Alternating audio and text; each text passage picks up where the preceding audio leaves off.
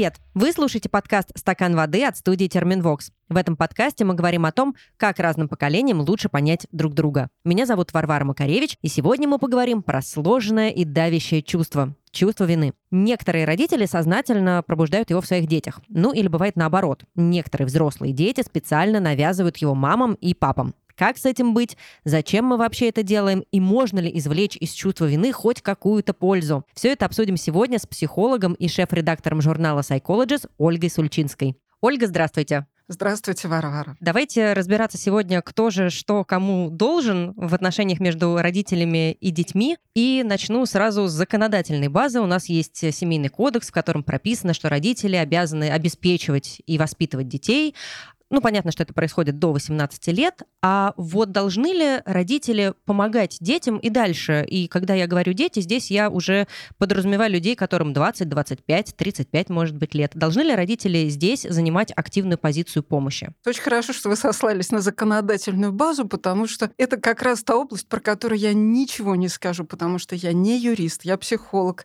и поэтому я могу говорить только об отношениях, когда ко мне с этими вопросами обращаются. По поводу должности долженствование. Должны ли родители? Ну вот мы с вами уже поняли, что законодательно нет, не должны. Должны дети, насколько я помню, но это надо проверить, помогать своим родителям, если те недееспособны. Вот. Должны, мы к этому перейдем чуть позже. Закон что-то про это определяет. Поэтому нельзя предписать кому-то, даже родителям нельзя предписать, там, «А, делайте то-то и то-то, да, поддерживайте меня вы должны. Они могут сказать, а мы так не думаем. И все. У нас нет никаких инструментов, потому что если несовершеннолетний ребенок страдает, можно обратиться в органы опеки. Там какие-то другие взрослые или родственники обращаются. Взрослые дети нет, не имеют возможности э, стребовать законодательно от своих родителей. Другое дело, что у меня, если я взрослый ребенок, может быть такое чувство, что чего-то мне не додали, да, потому что долг это когда я что-то отдал, и мне хочется что-то получить взамен. А я не получаю. Такое чувство у меня может быть, но это мое чувство. Это не чувство родителей. Да? Тут важно провести границу, где я, где родители. Должны ли дети чувствовать себя обязанными за то, что их воспитали? Нужно ли вырастать с чувством долга?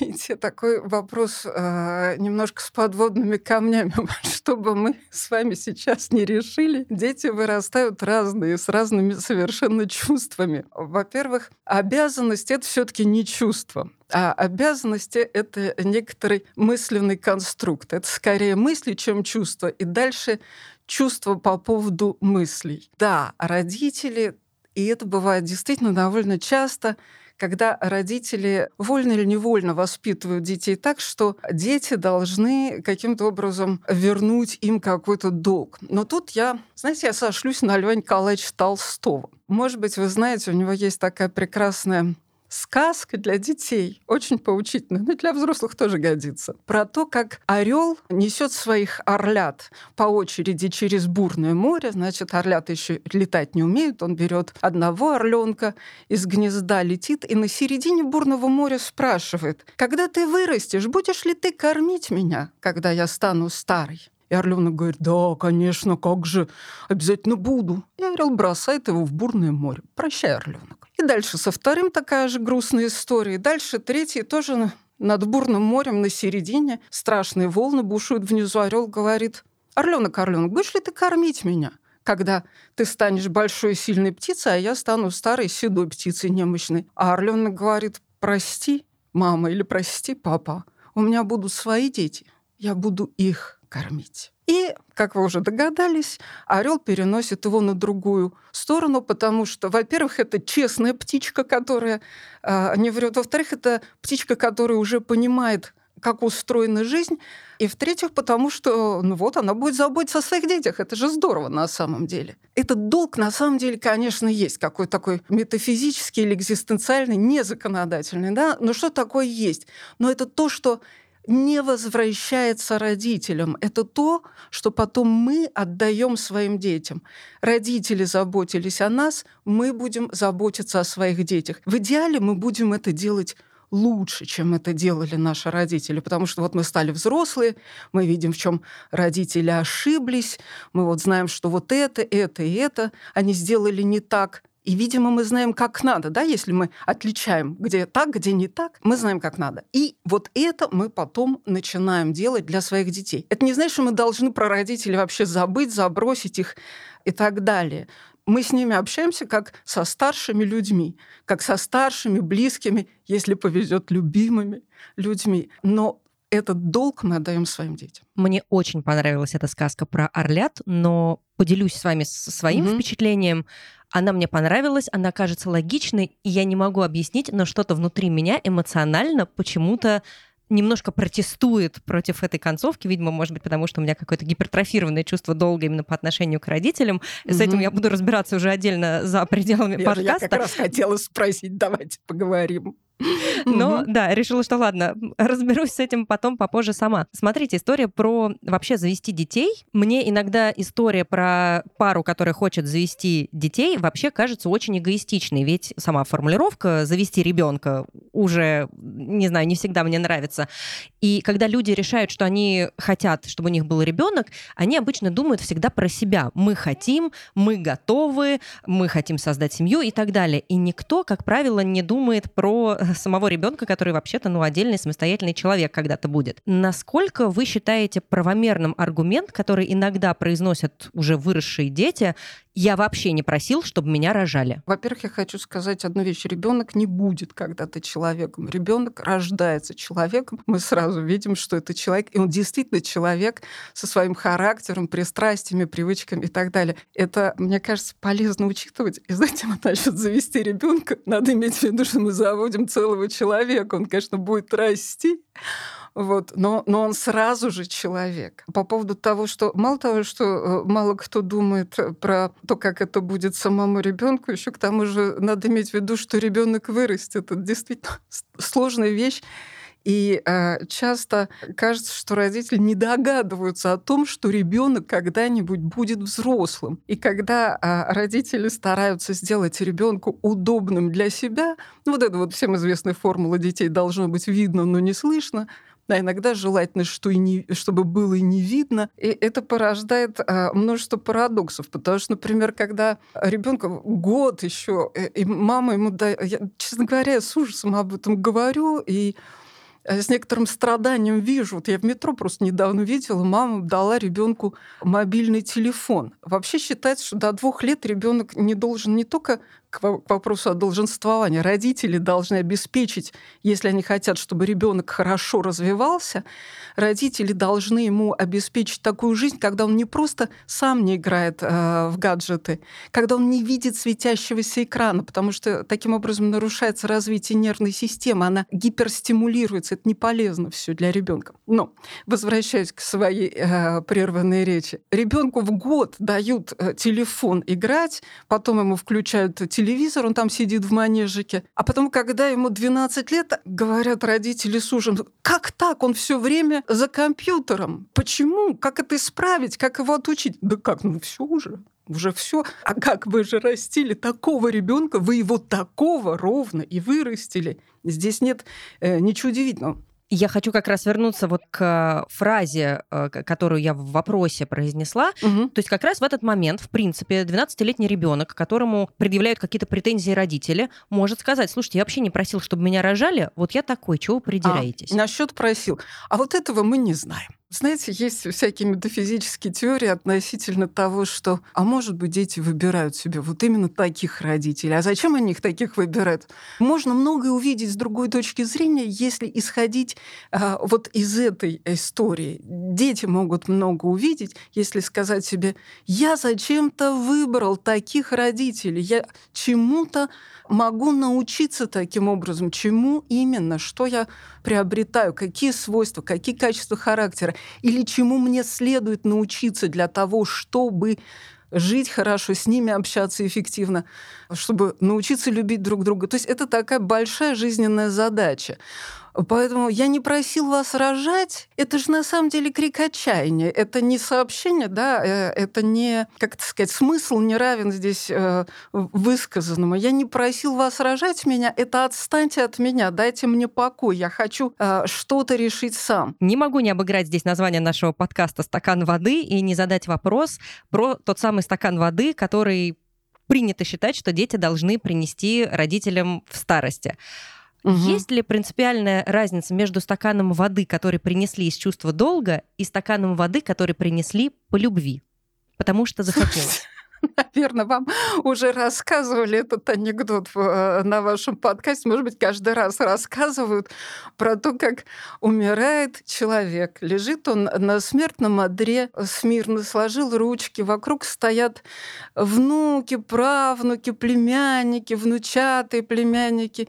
И он обводит их всех тоскливым взглядом и говорит, «А пить-то не хочется. Смешно, мне нравится. Смешно, да, грустно, смешно, трагикомично, как часто это в жизни. Я скажу вещь банальную, которую все знают. Никто не знает своей судьбы. Где мы будем, где будут наши дети, окажутся ли они рядом с нами, невозможно предвидеть. Поэтому э, мысль о том, что вообще можно кого-то вырастить, чтобы он подал стакан воды в старости, Ой, мне кажется, это очень романтический взгляд на вещи. Насчет чувства долга. Смотрите, какая еще штука тут есть. Всякий человек обладает свободой воли. Хочет он этого, не хочет, так вот это просто факт. И если эту свободу ущемлять, даже если э, я об этом не думаю, я все равно чувствую какой-то протест всегда к вопросу о том, что должен. Просто скажите мне, ты должен, и все, пожалуйста, я уже э, как-то взъершусь. А почему я должен? Вовсе не должен. Есть совершенно чудный фильм. Сейчас не могу вспомнить я название, где э, Лариса Удовиченко и Леонид Филатов. Успех. О, Фильм называется «Успех». Во-первых, фильм прекрасный. Во-вторых, там есть в этом смысле одна невероятно выразительная сцена, когда режиссер, которого играет Леонид Филатов, хочет объяснить актеру, и его играет Лев Дуров, что такое чувство собственного достоинства. И у него никак не получается у актера воплотить это на сцене. И тогда режиссер в перерыве просит актера что-то принести. Условно, стакан воды а, вот, э, что-то принести откуда-то. Актер спускается со сцены, идет по проходу, а режиссер ему в спину говорит, побыстрее, пожалуйста. И он начинает немножко быстрее идти.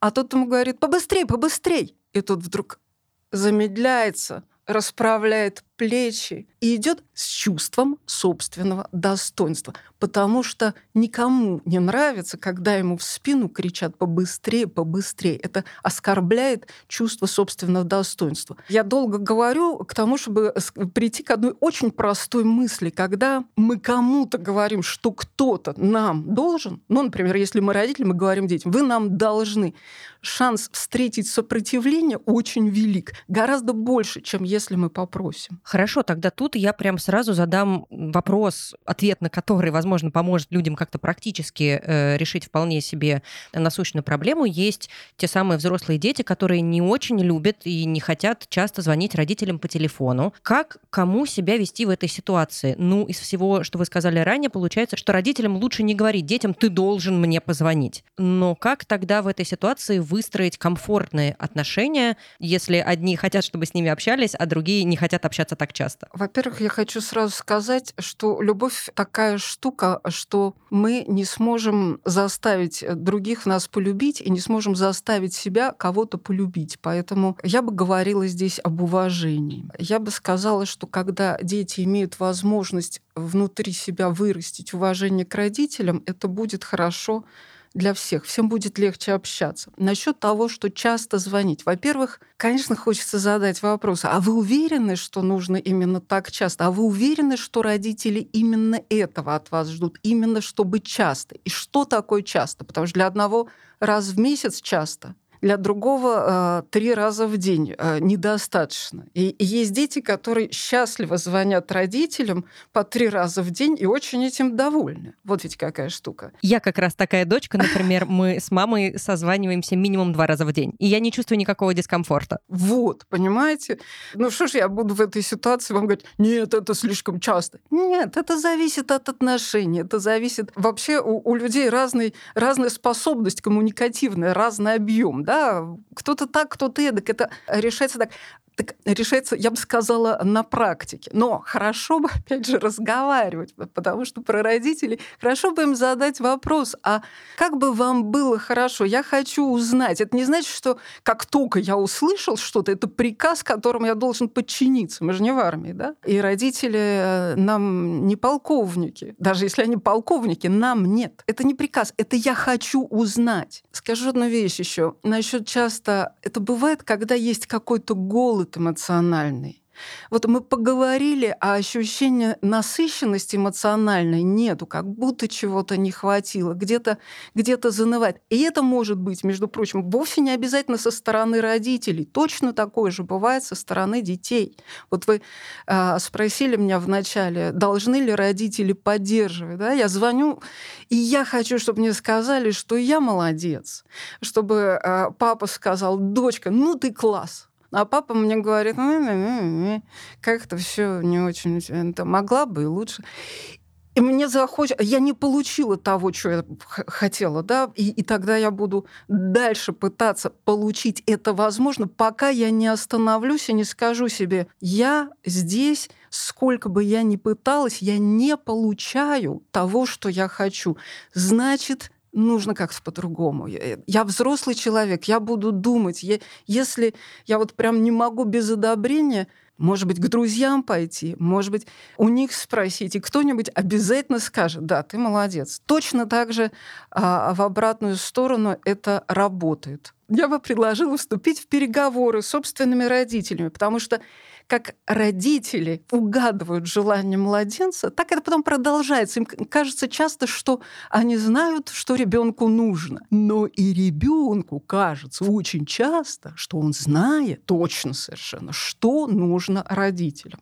Если скажешь, что угу, а может быть нет, да не, ну я знаю, что она ответит, э, говорит такой взрослый, я точно знаю, что она скажет. Нет, не точно, потому что родители меняются, и потому что если серьезно и с желанием узнать, спрашивать, то можно получить э, неожиданный ответ. Другое дело, что такого желания может не быть, но это отдельный разговор.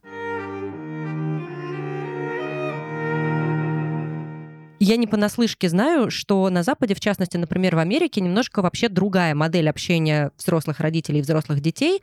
Ребенок уезжает в какой-то момент в колледж, очень часто это бывает вообще в другом штате, и, в общем, с этого момента начинается его самостоятельная жизнь. Многие уже подрабатывают в это время, и дальше взрослые дети видятся со своими родителями, ну, примерно 4 раза в год. Как правило, это какой-нибудь день благодарения, Рождество, может быть, День независимости и какие-то дни рождения. И там эта модель, в общем, прижилась и вполне себе живет и цветет. Возможно ли это у нас все-таки разные культуры, разные менталитеты, разные истории, и нужна ли нам такая модель или нам хорошо в своей? Английская система и, и система высших классов, заметьте, не то, чтобы прям все снизу доверху так, а вы думаете, крестьяне э, в Англии куда-то уезжали в какой-то колледж? Вовсе нет. В Латинской Америке, насколько я знаю, не так.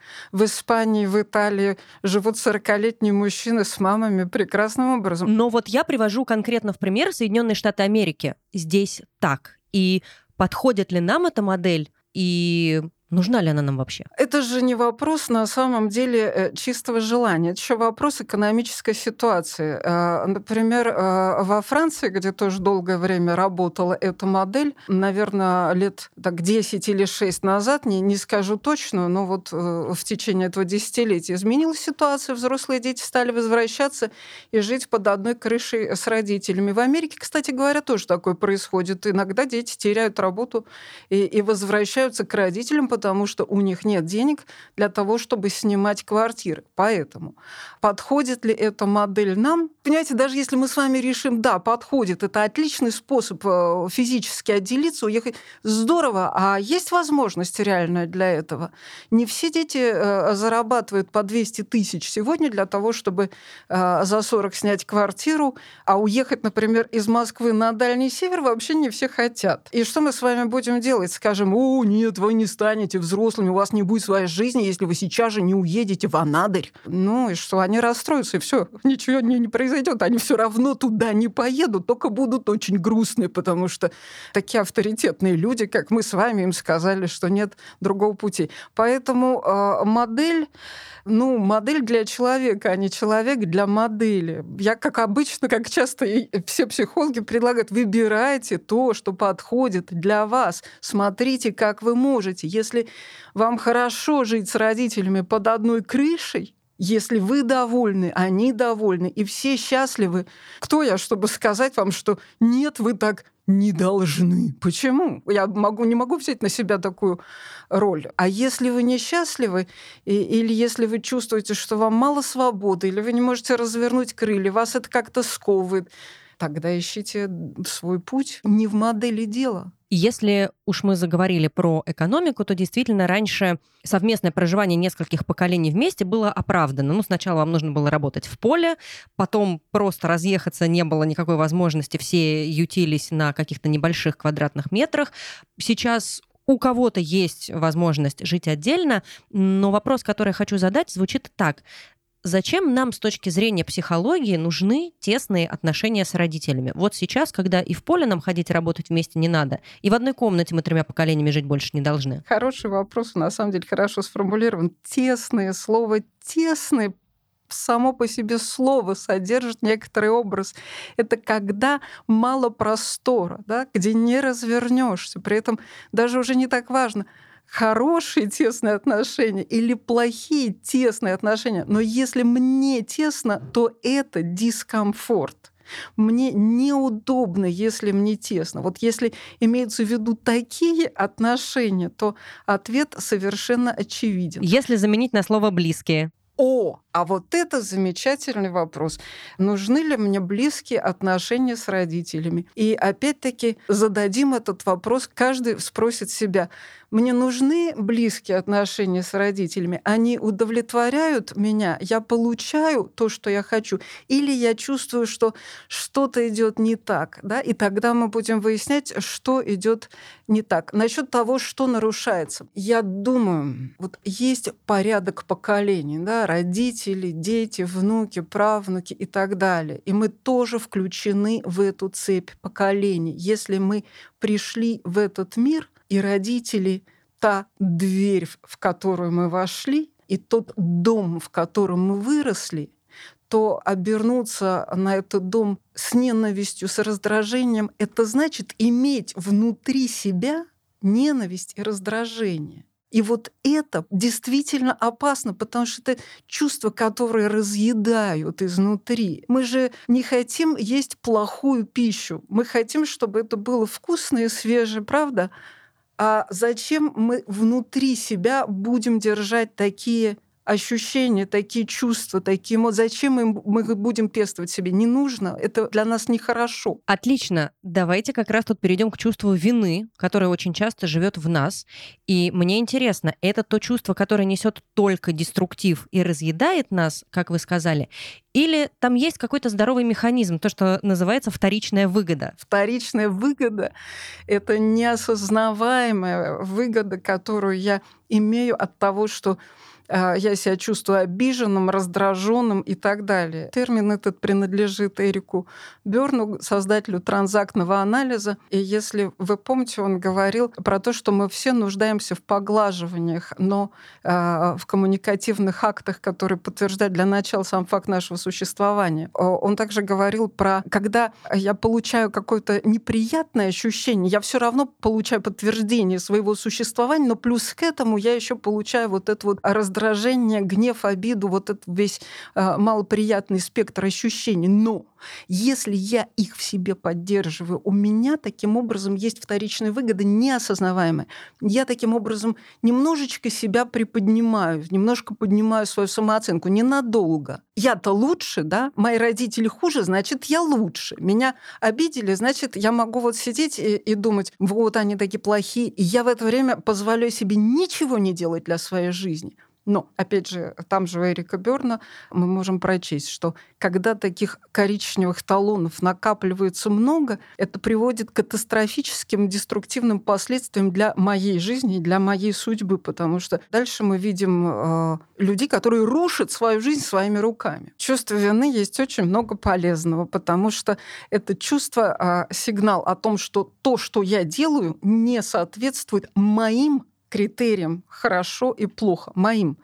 И чувство вины говорит о том, что нужно что-то исправить, что я что-то накосячил. Я сейчас почувствую, э, что нужно сделать. Встал человеку на ногу, извините, пожалуйста, да, я, я вот это хочу сделать тогда сразу. И баланс этот эмоциональный выравнивается. Вот такое чувство вины. Если я в нем варюсь непрерывно, пришло время разобраться, что к чему. Знаете, что мне очень нравится один образ. Вот смотрите, дома мы стараемся навести порядок. Ну, в общем, когда у нас э, чистые рубашки и грязные носки лежат вместе, вот так вот перемотаны, получается нехорошо, это как-то, да, неприятно. Поразительно, что далеко не всегда мы производим вот это же самое у себя внутри. У нас часто много спутанных эмоций, эмоций и мыслей, э, эмоций по поводу мыслей, мысли по поводу эмоций. Мы не всегда понимаем, где что. Хорошо бы провести уборку. Ольга, если позволите, я хочу, чтобы мы прямо сейчас послушали историю, э, которую нам прислали, и, может быть, на ней как раз попробуем на конкретном примере разобраться. Я начну издалека. У меня довольно сложные отношения с жизнью. Поясню, я не считаю ее великим даром. Я не особо благодарна родителям за факт своего существования. То есть у меня нет такого сакрального «ох, они столько для меня сделали». Но вы, пожалуйста, не думайте, что я такая циничная. Я, разумеется, не обесцениваю труд своих родителей, в частности, мамы с бабушкой. Я без отца росла. Просто отношусь к этому спокойно и без трепета. Я смотрю на это рационально и не считаю, что кому-то должна что-то просто за то, что меня родили. А, при этом я, разумеется, нежно люблю маму с бабушкой и всегда готова им помочь. Просто так, а не из чувства долга. А, звучит, конечно, самоуверенно и осознанно, но на деле все не так просто. А, пример. У моей мамы сейчас не лучшая ситуация в жизни. Она человек гордый, э, с огромной неохотой принимает мою помощь. Честнее сказать, почти не принимает. Ну и вы скажете, что ну не принимает и прекрасно живи свою жизнь. Она взрослый и самостоятельный человек человек, но я не могу избавиться от иррационального чувства вины. Я не могу и помочь, объективно, никак. И вроде бы я не обязана, хотя общество, скорее всего, считает иначе.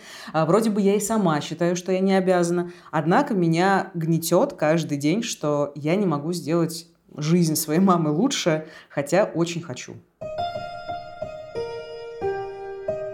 Вот тут как раз тот самый клубок мыслей, и чувств. Давайте отодвинем общество э, в сторону сразу, потому что общество — это все равно конкретные люди. Да? Э, общество не оценит, это значит, там подруги что-нибудь скажут и, и, или кто-нибудь из знакомых. Давайте попробуем разобраться внутри этой ситуации. Если я правильно понимаю, история в том, что Мария хочет помочь маме, и при этом ей это не удается сделать.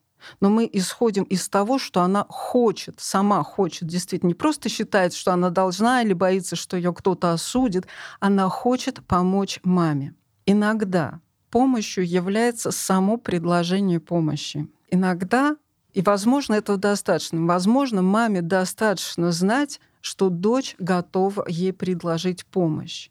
Поэтому э, в этой ситуации может быть, Марии стоит предлагать эту помощь регулярно, раз в неделю спрашивать, «Мама, что я для тебя могу сделать сегодня или завтра? Я хочу тебе помочь. И выражать это желание, желание помочь. Почему мама не принимает эту помощь? Это ведь тоже э, может быть э, множество разных причин, потому что иногда эта помощь действительно не нужна, а предложение помощи при этом всегда может быть приятным, например. А откуда рождается вот это самое чувство вины? Почему мы чувствуем себя плохими детьми?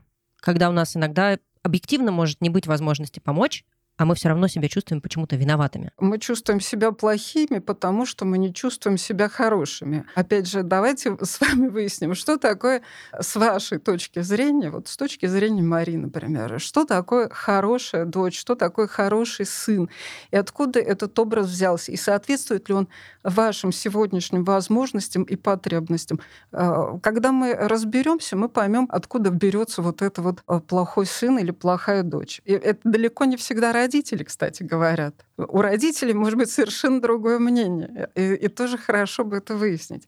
Насчет объективной возможности. Нет объективной возможности помочь. А какая помощь нужна? Она может быть разной иногда можно слушать просто, да, что у тебя происходит. Даже советов не давать. Кстати говоря, родителям не так уж часто нужны советы детей, которые дети очень часто считают, что они э, должны наставить родителей на путь истинный.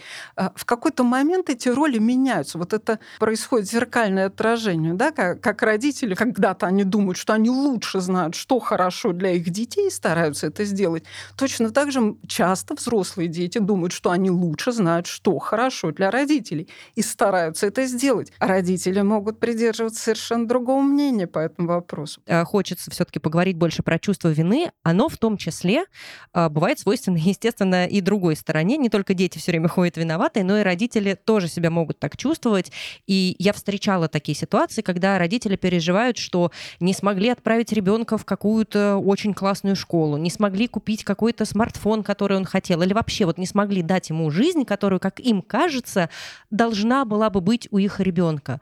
Почему это чувство возникает у родителей и как им с этим работать? Во-первых, э, все-таки про чувство вины интересно было бы узнать, как долго это продолжается, потому что эмоция, э, говорят нам, длится 12 секунд. 12 секунд. Это чистая эмоция, это реакция на что-то. Потом это уже мысли и чувства по поводу мыслей. И если это длится, вот это чувство длится и длится, это значит, что я его в себе поддерживаю. И дальше вопрос, я это делаю с какой целью? Знаете, на самом деле иногда бывает это просто семейная привычка, семейная культура. Просто вот принято в семье сокрушаться о том э, или о другом.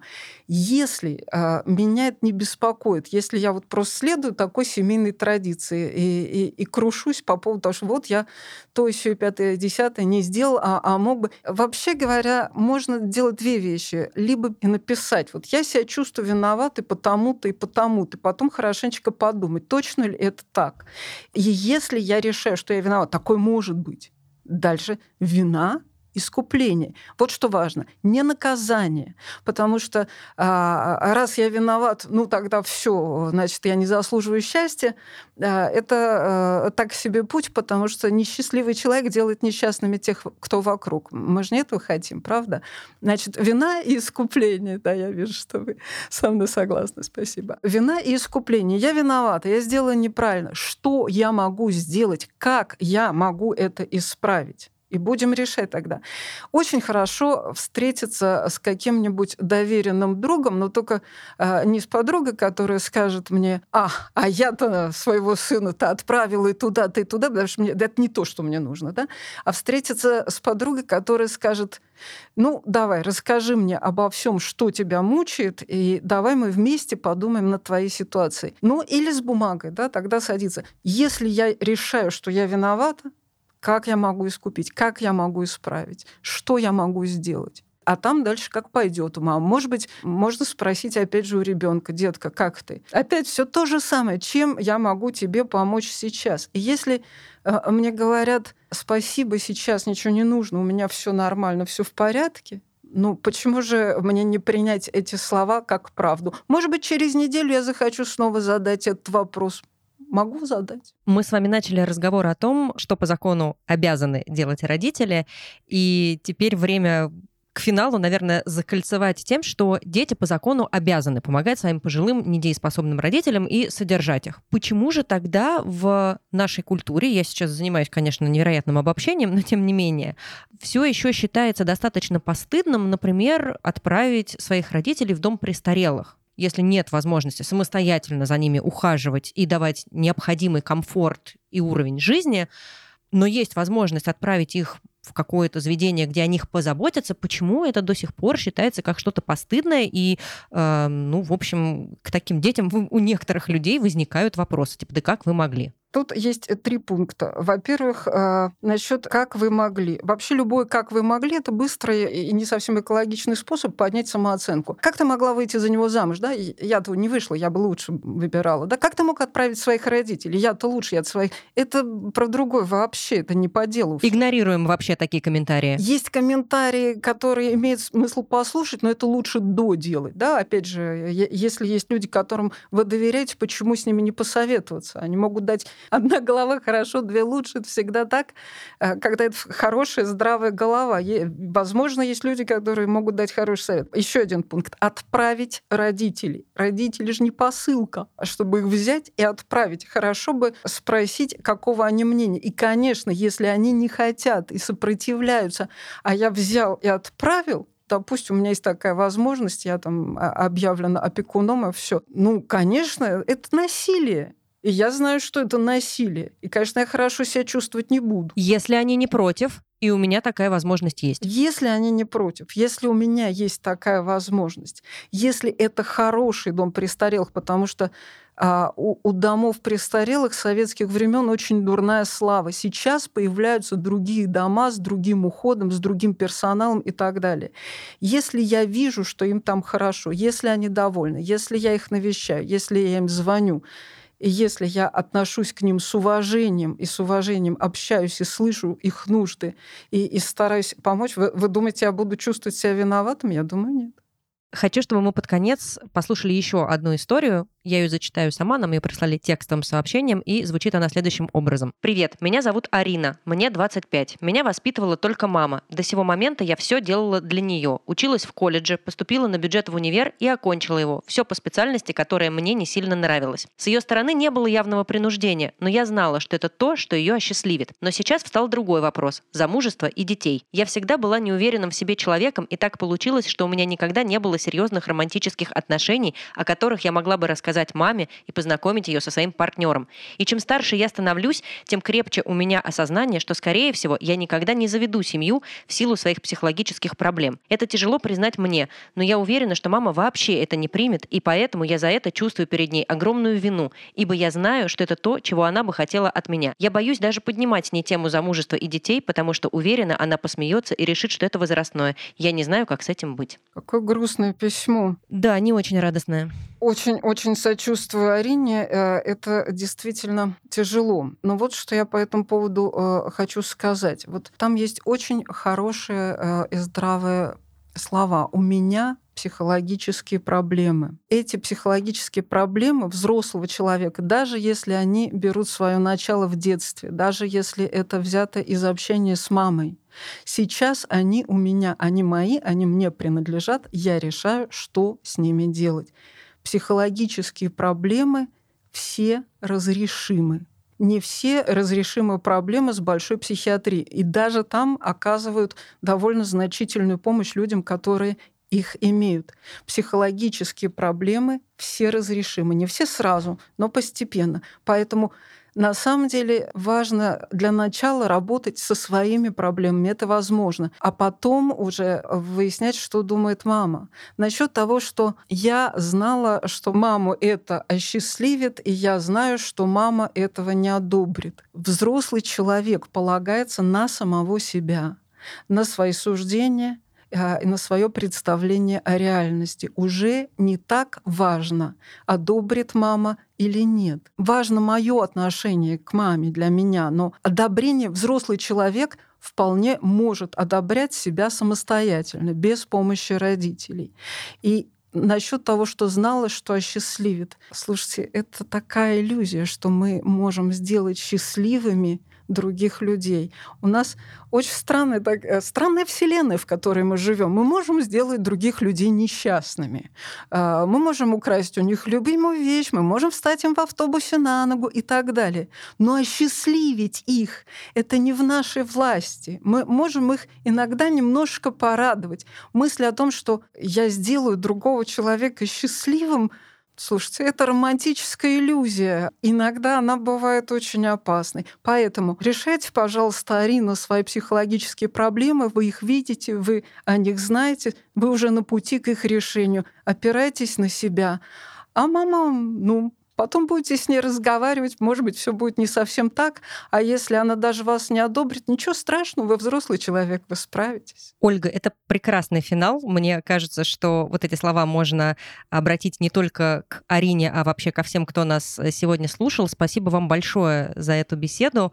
Мне было безумно интересно. Надеюсь, что нашим слушателям тоже. И очень надеюсь, что у нас еще будет с вами возможность пообщаться. Спасибо, Варвара. Мне тоже было невероятно интересно.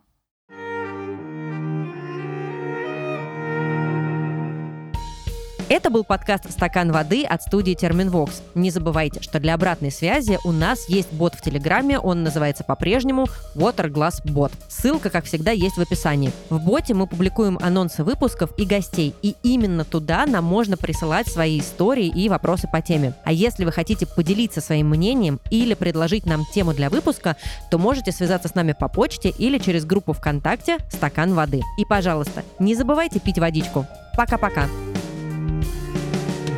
Над подкастом работали ведущая Варвара Макаревич, звукорежиссер Александр Павлов, продюсер и редактор Глеб Фадеев, дизайнер Елизавета Семенова и автор джингла Полина Бирюкова.